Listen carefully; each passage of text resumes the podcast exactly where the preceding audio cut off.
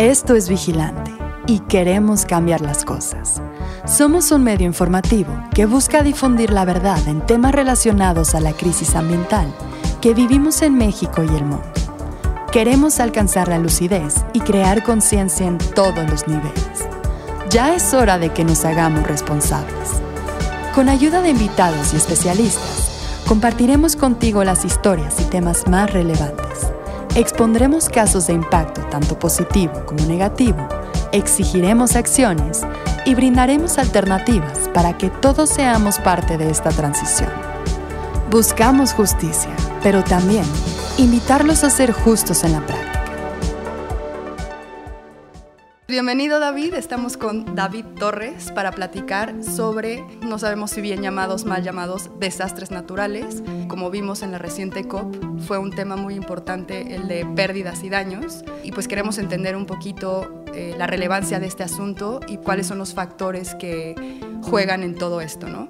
Me gustaría comenzar porque nos cuentes un poquito de ti, qué te dedicas, qué haces y pues por qué estás aquí para platicarnos. Claro que sí, muchas gracias por la invitación, la verdad estoy contento de estar acá. Em, pues yo soy eh, David, eh, soy restaurador de arte de profesión y bueno, con el tiempo pues me fui especializando en temas de desastres que tienen que ver con cultura y con patrimonio cultural. Entonces yo trabajo en el Instituto de Antropología e Historia, Instituto Nacional de Antropología e Historia, y desde el 17, desde los sismos del 17, pues me he ido enfocando cada vez más en, en este como pequeño nicho entre desastres y cultura. Quiero empezar por esta cuestión de que justo, bueno, aquí en México lo vivimos muy cercano con la cuestión de los terremotos, ¿no? Y es muy dado que pensemos, eh, pues que son casi como castigos divinos y que es inevitable y que pues alguna deuda estaremos pagando o que hay como factores que van más allá de nuestro entendimiento de la ciencia y de todos los fenómenos, de por qué pues nos suceden estas cosas, ¿no? Pero ¿qué tanto hay de verdad en esta cuestión de que es algo completamente aleatorio y que no podemos esquivar estos desastres? Es una buena pregunta porque históricamente, digamos, siempre ha habido desastres desde que el hombre es hombre, ¿no? Desde que la humanidad existe, siempre ha habido grandes eventos que tienen un potencial como muy destructivo. Y bueno, cuando no se tenía como esta explicación de qué es lo que realmente pasa, pues era este, echarle la culpa a la divinidad o a la suerte o al destino o a lo que sea, ¿no?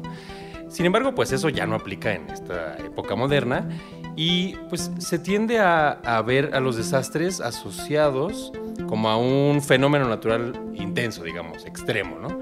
Eh, y pues se piensa como que la, el fenómeno en sí es el que causa el desastre. Es decir, un sismo, un huracán, una tormenta, un deslave, pues es sinónimo de desastre, de destrucción, ¿no?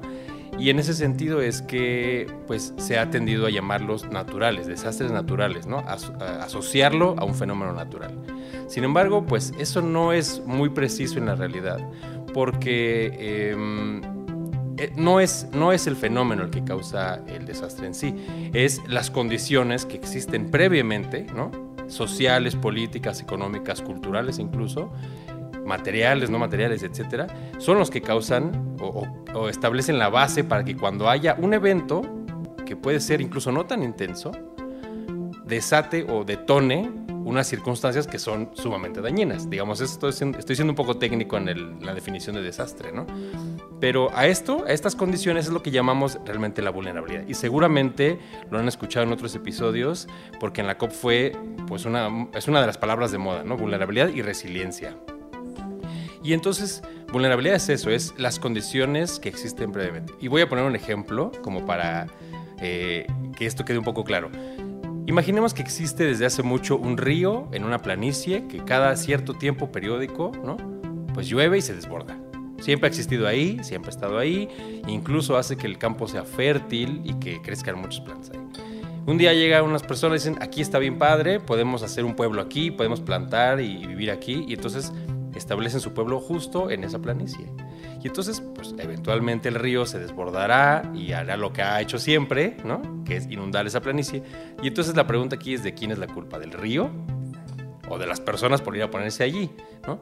Y justamente ese es un ejemplo que me gusta poner cuando, cuando hablamos de esto porque, pues, entonces no es la culpa del río, ¿no? Causar el desastre, sino es de las personas haber decidido plantar ahí un pueblo. Entonces, eso es lo que tiene que ver eh, con eh, el término erróneo de desastres naturales, ¿no?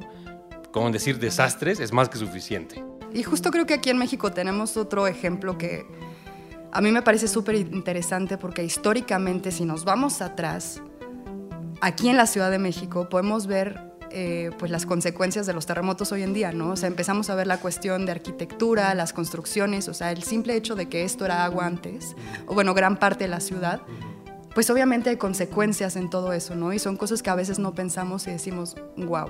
Y con los terremotos y lo que estabas mencionando también me hace pensar un poco, eh, pues ver este grado de adaptabilidad también, ¿no? Pienso en Japón, que es un país en donde hay muchísimos terremotos y tienen cierta adaptabilidad muy diferente a la nuestra, pero también acabamos de ver que creo que hubo un sismo en, me parece que fue Indonesia, fue de 5 punto algo y fue devastador para ellos, ¿no? Que para nosotros eso ya es como de, ah, fue de 5 punto algo, no pasa nada, ¿no?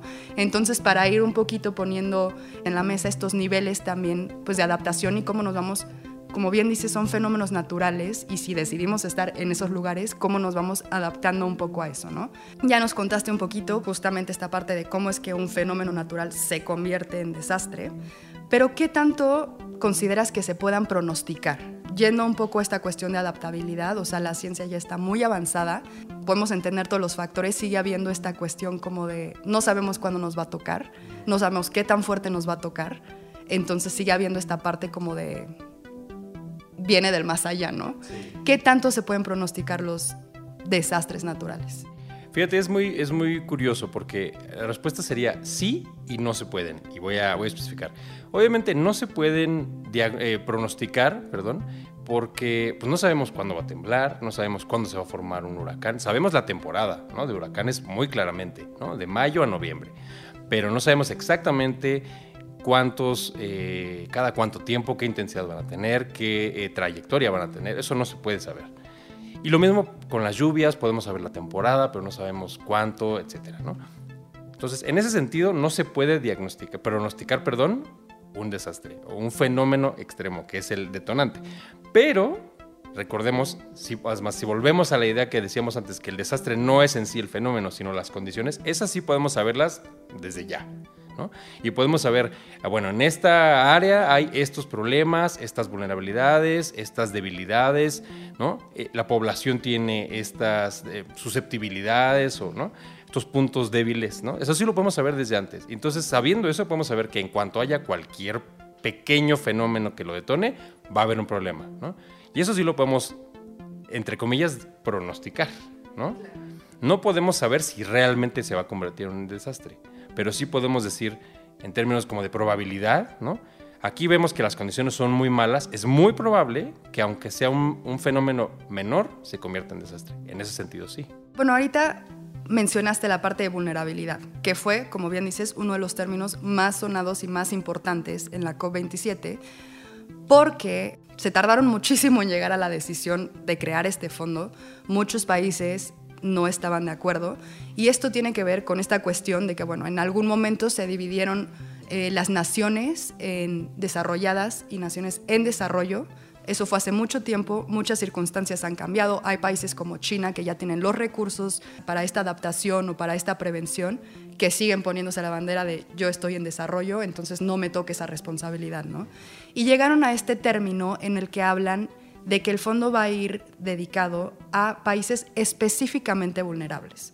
Entonces, me gustaría que nos contaras qué es lo que hace a un país o bien una comunidad, porque también creo que debemos de verlo desde el punto de vista de comunidades, qué es lo que los hace específicamente vulnerables, cuáles son algunos de los factores que crean esta vulnerabilidad. sí, es cierto que una de las palabras de moda son vulnerabilidad y resiliencia, y muchas veces se piensa que son como opuestos, cuando en realidad no, pero bueno. ¿Qué es lo que hace vulnerable a una comunidad? Pues un poco estas condiciones que hablábamos, ¿no? Y de qué parten estas condiciones, qué genera esas condiciones, pues decisiones de las personas, ¿no? Así de sencillo. Pero puede ser desde el ámbito político, ¿no? Puede ser eh, financiero, puede ser cultural, puede ser incluso dentro de una misma comunidad, que la comunidad tenga una percepción distinta de las condiciones en las que vive y que no son realmente eh, o no son forzosamente reales. Es decir, hay una parte como subjetiva de percepción del riesgo, es decir, Hay gente que sabe que vive en la costa y sabe que hay huracanes, pero dicen, no, a nosotros no nos va a pasar. ¿no? Y tiene esta como eh, tinte psicológico de, no, a nosotros no nos va a pasar, como de negación. Y eso también influye muchísimo en las condiciones, porque eso significa que no van a implementar cosas para evitar ser vulnerables, ¿no? Se van a adaptar mejor, no se van a fortalecer la parte que tienen.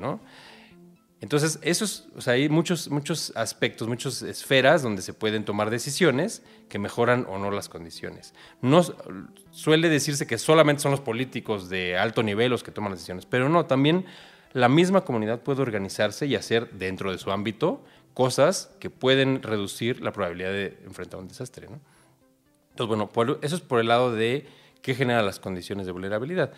Con el fondo particularmente, es un tema que a mí me llamó mucho la atención porque mm, no, es, el primer fondo que existe al respecto. ¿no? Cada país suele tener en mayor o menor medida un fondo o algún bono. Por ejemplo, México fue pionero en generar un bono catastrófico que pagaba para cuando se sucedía un sismo de cierta magnitud, en automático se activaba el fondo y tenía acceso a cierta cantidad de recursos. ¿no? Em, fue pionero en eso. Sin embargo, estos, estas herramientas financieras justo solo se limitan, por un lado, a lo financiero, ¿no?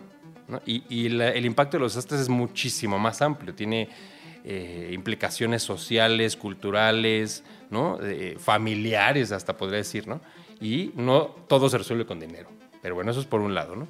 Por otro lado, estas herramientas suelen ser lo que llamamos reactivas, es decir, solo se activan una vez que un desastre sucede, ¿no? Porque no os digo que sean malas, son sumamente útiles y necesarias para poder atender una emergencia de grandes magnitudes. ¿no? Pero eh, eso significa que solo se pueden usar todos esos recursos una vez que el desastre sucedió, para recuperarse del desastre.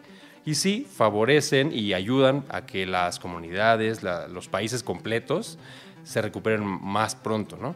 Y esto es importante porque eh, en países justamente en desarrollo o sumamente vulnerables, un desastre incluso no tan grande puede representar un retroceso enorme en su desarrollo económico, ¿no? Muy, muy importante. O sea, hasta 20 años pueden ir para atrás, ¿no? Sin embargo, vuelvo a lo mismo, no todo tiene que ver con dinero y no todo tiene que ver con después del desastre. Esto significa, digamos, este tipo de herramientas significa que no hay muchos recursos o muchos esfuerzos que se apliquen antes de que sucedan, es decir, para que no sucedan. Inversión en eh, preparación, adaptación, lo que le llamamos reducción del riesgo, siendo un poco más técnico, es pocas las ocasiones donde estas herramientas pueden canalizarse antes de un desastre. Y es difícil, digamos, eh, manejar ese tipo de situaciones eh, con personas que toman decisiones en política, por ejemplo, porque es muy difícil convencerlos de meter dinero a algo que no ha sucedido, ¿no? Porque además, en, en tema de desastres, lo mejor que podría pasar es que no pase nada. Entonces imagínate meter una cantidad fuerte de dinero que nunca se va a ver, idealmente no se va a ver, ¿no? Siempre la gente en, esos, en esas posiciones espera visibilidad, que se vea la inversión, que se vea dónde está el dinero, qué hicimos, los productos, etc. Y lo mejor que nos puede pasar es que no pase nada ¿no? en un desastre. Entonces es muy difícil que se generen estas eh, visiones, le llamamos proactivas ¿no? o preventivas. Entonces, bueno, eso con respecto al fondo me parece que está muy bien, no es que sea mal, pero falta o que se creen mecanismos para ese mismo fondo canalizarlo antes del desastre para acciones de prevención y preparación o adaptación, o crear otro, otros mecanismos, ¿no? Pero eso es, es interesante. Sí, justo es la manzana de la discordia ahorita con este fondo, ¿no? Ya ha sido lo más criticado, que bueno, ya quedó en papel, pero falta toda esta parte y yo, por ejemplo, escuché y leí muchas críticas a lo que dices, ¿no? O sea, a ver, no solo es una cuestión de atender ese momento de shock cuando ya pasó, digo, sin mencionar que los bueno, la disminución o el corte de los combustibles fósiles, que en este caso específico, digamos que es el motor de ciertas circunstancias de desastre, pues no se tocó, ¿no? O sea, dijeron, bueno, vamos a ponerle una curita, pero no vamos a solucionar que hay un hoyo en el piso. Pero por otro lado, se habló mucho de esto que dices. No solo es de que, ah, se cayeron las casas, sino que todos estos fenómenos involucran, por ejemplo, la pérdida de lenguas o estas cuestiones culturales que mencionas, que es justo lo que decían, son cuestiones que se van dando muy discretamente, muy sigilosamente, pero no quiere decir que no estén sucediendo. De hecho, antes de que se concretara lo del fondo, se hablaba de crear un seguro, ¿no? Y esto pues lo frenaron justamente por esta razón, que muchas naciones dijeron, a ver, no necesitamos un seguro que aparte nos van a poner todas las cláusulas de, ah, no aplica, no aplica, no aplica.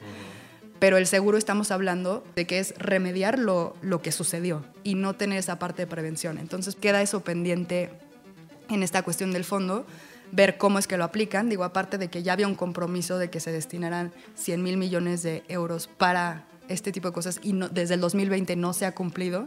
Entonces, bueno, pues está el fondo en papel, pero esa es la, la cuestión como más crítica de estos eventos. Todos los políticos son súper diplomáticos y se tocan el corazón y lloran con las personas que están viviendo esto, pero a la hora de la acción, o sea, salieron más tratos y más acuerdos entre compañías de combustibles fósiles y países que los acuerdos que se hicieron pues para mitigar la cuestión del cambio climático, ¿no?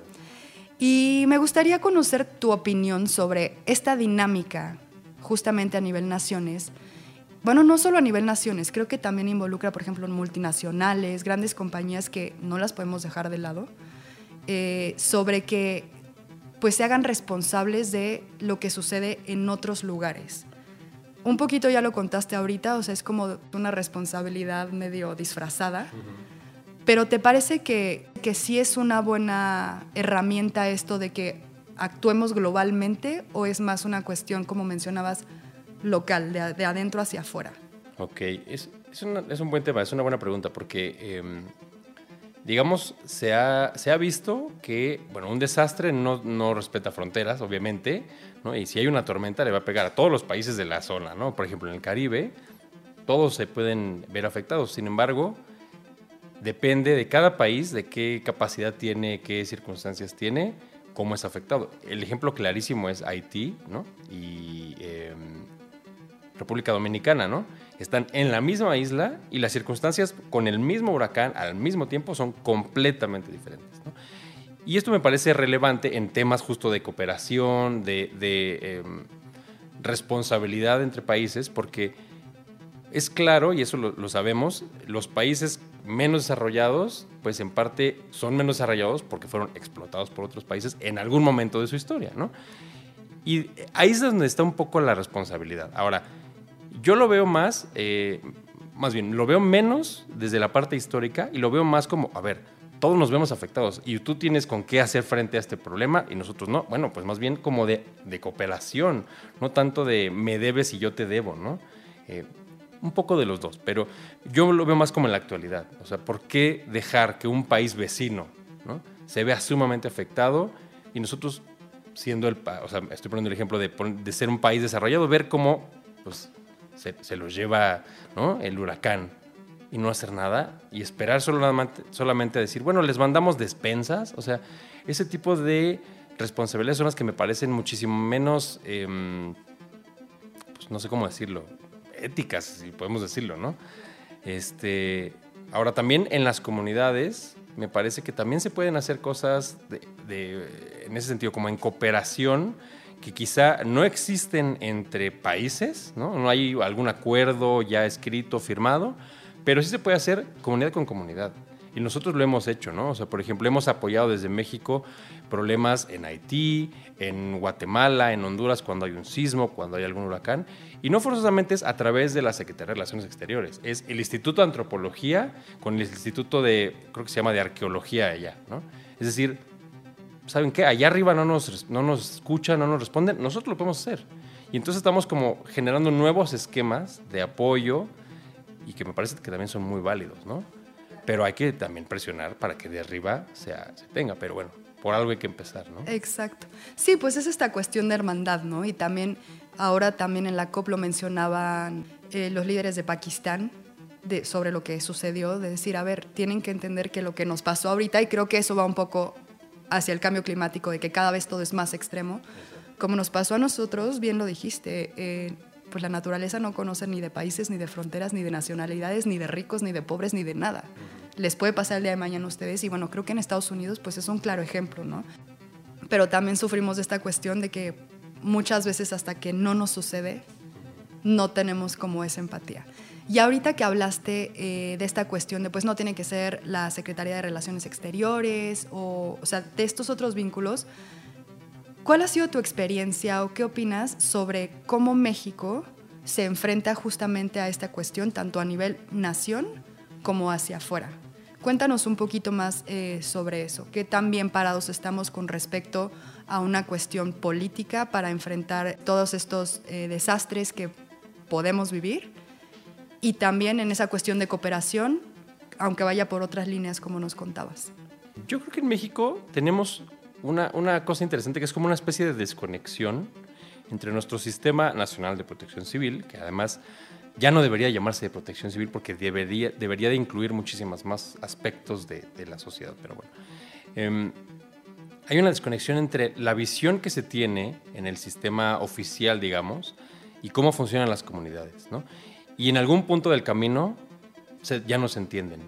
Al menos en mi, en mi, experiencia pasado estuve, estuve en los desastres del 17 en los epicentros, en ambos, cerca de los epicentros, y lo vi tanto en Puebla, Morelos, Oaxaca, esta desconexión en donde las comunidades saben que va a llegar el gobierno a intentar eh, atender el problema, va seguramente a ofrecer dinero eh, y ya, sin ninguna especie de diagnóstico real de las necesidades específicas de esa región, por ejemplo, cómo se construye en el istmo de Tehuantepec una casa para enfrentar calores de 42 grados este, en verano, ¿no? y huracanes y, fuertes cada año.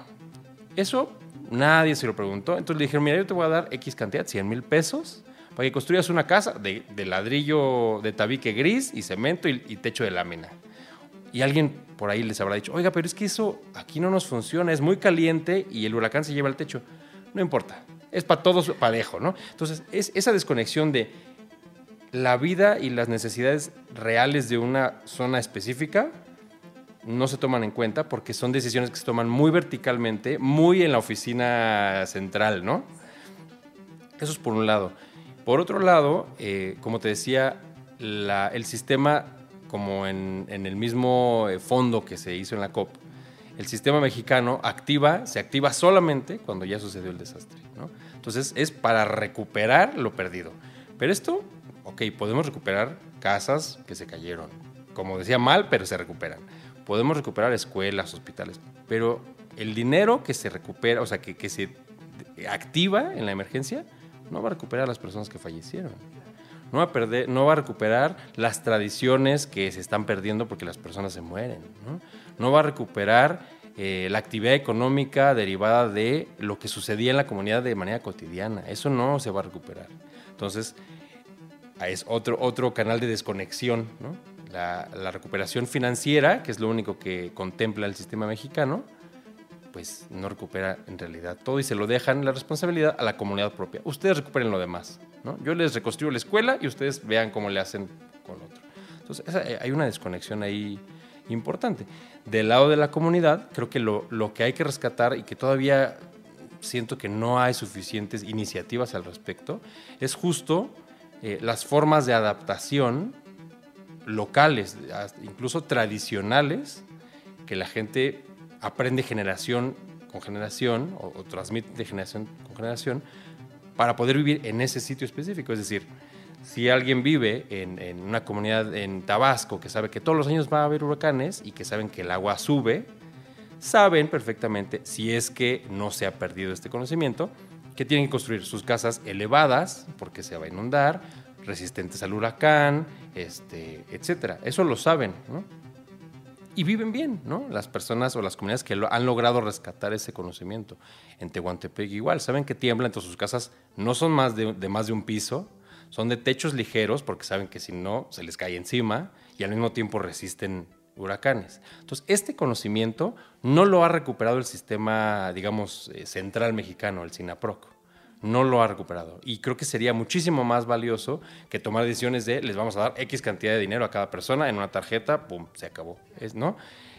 Y bueno, por eso por el lado de la desconexión. Como comunidad mexicana, ¿qué tanto tenemos esa cooperación pues fuera de los sistemas, digamos. Sí, también yo creo que ahí funciona muy bien, ahí es donde creo que funciona muy bien México, porque las comunidades saben las limitaciones del sistema y entonces dicen, nosotros lo vamos a hacer. En mi caso en particular, que mi especialidad es patrimonio, cultura y desastres, lo vimos en cuanto la gente sabe, pues el, el INA seguramente llegará, no sabemos cuánto, cuándo, cuántos, qué van a poder hacer. Y para ellos es fundamental rescatar la parte cultural, de sus ritos diarios, de sus tradiciones. Entonces, no se esperaron. Dijeron, con permiso, nosotros vamos a entrar. Sacaron, la, no sé, las imágenes de las iglesias, los santos. Recuperaron, por ejemplo, en las comunidades donde es muy importante la producción textil. Fueron y sacaron el material para seguir trabajando en otro sitio, ¿no? Em, crearon áreas donde pudieran llevar a cabo sus celebraciones religiosas o sus expresiones culturales, ¿no? Incluso hasta el mercado es importante porque para ellos es todos los días es donde la sociedad funciona, ¿no? Y el hecho de que, de que el gobierno dijera, en algún momento se los vamos a reconstruir el mercado o la iglesia, pero ellos dijeron, no, no podemos esperar.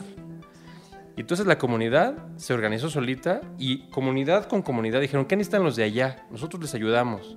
O encontramos esta solución o se acercó una ONG con nosotros y nos está funcionando, se las pasamos para que a ustedes también les funcione. Es decir, comunicación horizontal, digamos, en la parte de abajo de la pirámide hay, ¿no? Que no se ha aprovechado en la parte de arriba, creo que es el tema, ¿no? Pero abajo creo que somos muy fuertes. Se vio también en la Ciudad de México. La cantidad inmensa, digo, yo no estaba porque estaba atendiendo la emergencia en Oaxaca, pero la cantidad de gente que se organizó para apoyar de manera completamente voluntaria en la ciudad fue impresionante. Y no es un tema único, pasó en el 85 también, igualito. Entonces, esa, esa capacidad de responder y de organizarnos horizontalmente la tenemos. Pero no puede solucionar todos los problemas eso, ¿no? Tiene cierta limitante. Entonces, eso tendría que retomarse para un sistema mucho más integral. Y nos gusta cerrar siempre el programa con una cuestión. Siento que en este tema en específico puede ser un poco confuso por lo amplio que es y todo lo que involucra, pero nos gusta cerrar con la cuestión de la responsabilidad individual. Entonces, ¿qué responsabilidad individual tenemos nosotros justamente para prevenir, para responder, para pues saber qué hacer? O sea, digamos, toda esa, esa línea desde el prevenir, durante, después, ¿cuál es la responsabilidad individual que tú consideras que tendríamos eh, pues que apropiarnos para digamos que poner de nuestra parte en este tema en específico? Yo empezaría por informarnos, informarnos en dónde vivimos, qué riesgos hay, ¿no? ¿Qué riesgos, eh, qué, fenómenos suceden, qué potencial tienen de afectarnos? Este, eso sería el primer paso, porque en, en, la medida en la que uno sabe sus condiciones, pues al menos puede estar enterado, ¿no? Y ya si decide ignorarlas, por lo menos ya supo lo que estaba, lo que estaba haciendo. A diferencia de no saber simplemente, no, pues ni idea, no sé si aquí tiembla, si aquí hay huracanes, si aquí hay, no, pues entonces menos vas a poder hacer. Y en segundo, pues creo que sería muy bueno conocer los instrumentos, o, la ley por lo menos, ¿no? Y tratar de hacerla valer, porque también en México sucede una cosa en tema de, atención a desastres, donde tenemos un marco legal que suena muy padre, ideal, si uno lee dices, no, esto está muy bien, pero no se aplica o no funciona del todo, ¿no? Por ahí alguien me decía una frase que me gustó mucho, que decía, es que los mexicanos tienen la maravillosa capacidad de hacer leyes verdaderamente espectaculares, pero al mismo tiempo la maravillosa capacidad de hacer algo para no tener que aplicarlas, ¿no? O sea, tenemos esa onda, esa dualidad de tener buenas leyes, buenos marcos, pero no llevarlos a la práctica. Entonces yo creo que como individuos podríamos enterarnos de qué hay, y no es muy difícil, está en la Ciudad de México, está la Secretaría de Protección Civil, eh, y tratar de, pues un poco exigir, ¿no? Exigir que se haga o que se aplique lo que dice ahí que se tiene que, aplicar, eh, no sé, cosas así, ¿no? Como enterarse, informarse y tratar de, pues exigir lo que le toca a, a los gobiernos, ¿no? De cumplir. Y este es un punto súper importante, lo hemos estado abordando en varios episodios, vienen episodios también, por ejemplo, de derecho ambiental, y es justamente esto, ¿no? Y también lo podemos ver a nivel de la COP. Pues sí, podemos tener todos los acuerdos y todas las palabras. O sea, hemos hablado incluso hasta de caer en una especie de greenwashing en, o sea, en cuestión de legislación, de que sería como palomear ciertos conceptos, ¿no? Decir, ah, se está hablando de esto, se está hablando de aquello, pero eso no es suficiente y pues justamente que ahí entramos también nosotros, que es conocer estas herramientas y exigir que se apliquen, ¿no? Y porque contamos con muchísimas herramientas muy benéficas, pero pues no podemos tampoco nosotros agarrar y decir, bueno, eso no está en mis manos, no sí está en nuestras manos como ciudadanos y es parte de nuestros derechos y es parte de nuestro poder. Pero si no lo exigimos, pues... Y yo creo que todo parte de la información, ¿no? De, estar informados, de realmente pues, buscar un poquito, que no es muy complicada, ya la información está a la punta de los dedos enterarnos, saber qué hay y decir, ok, esto sí está bien, esto no está bien, esto estoy de acuerdo, esto no estoy de acuerdo, qué podemos exigir, qué me toca a mí, es decir, conocer es el primer paso. Pues te agradezco muchísimo tu tiempo, David. Esperamos tenerte de vuelta en algún momento para platicar algún otro tema. Me interesa mucho la parte cultural. Yo, de hecho, hice una maestría en conservación del patrimonio de la humanidad. Muchas gracias por la invitación y encantado. Cuando quieras, platicamos de patrimonio ahora.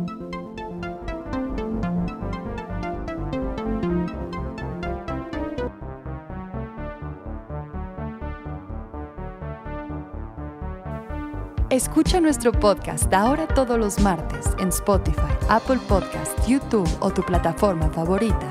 Y encuéntranos en redes sociales como vigilante-vi.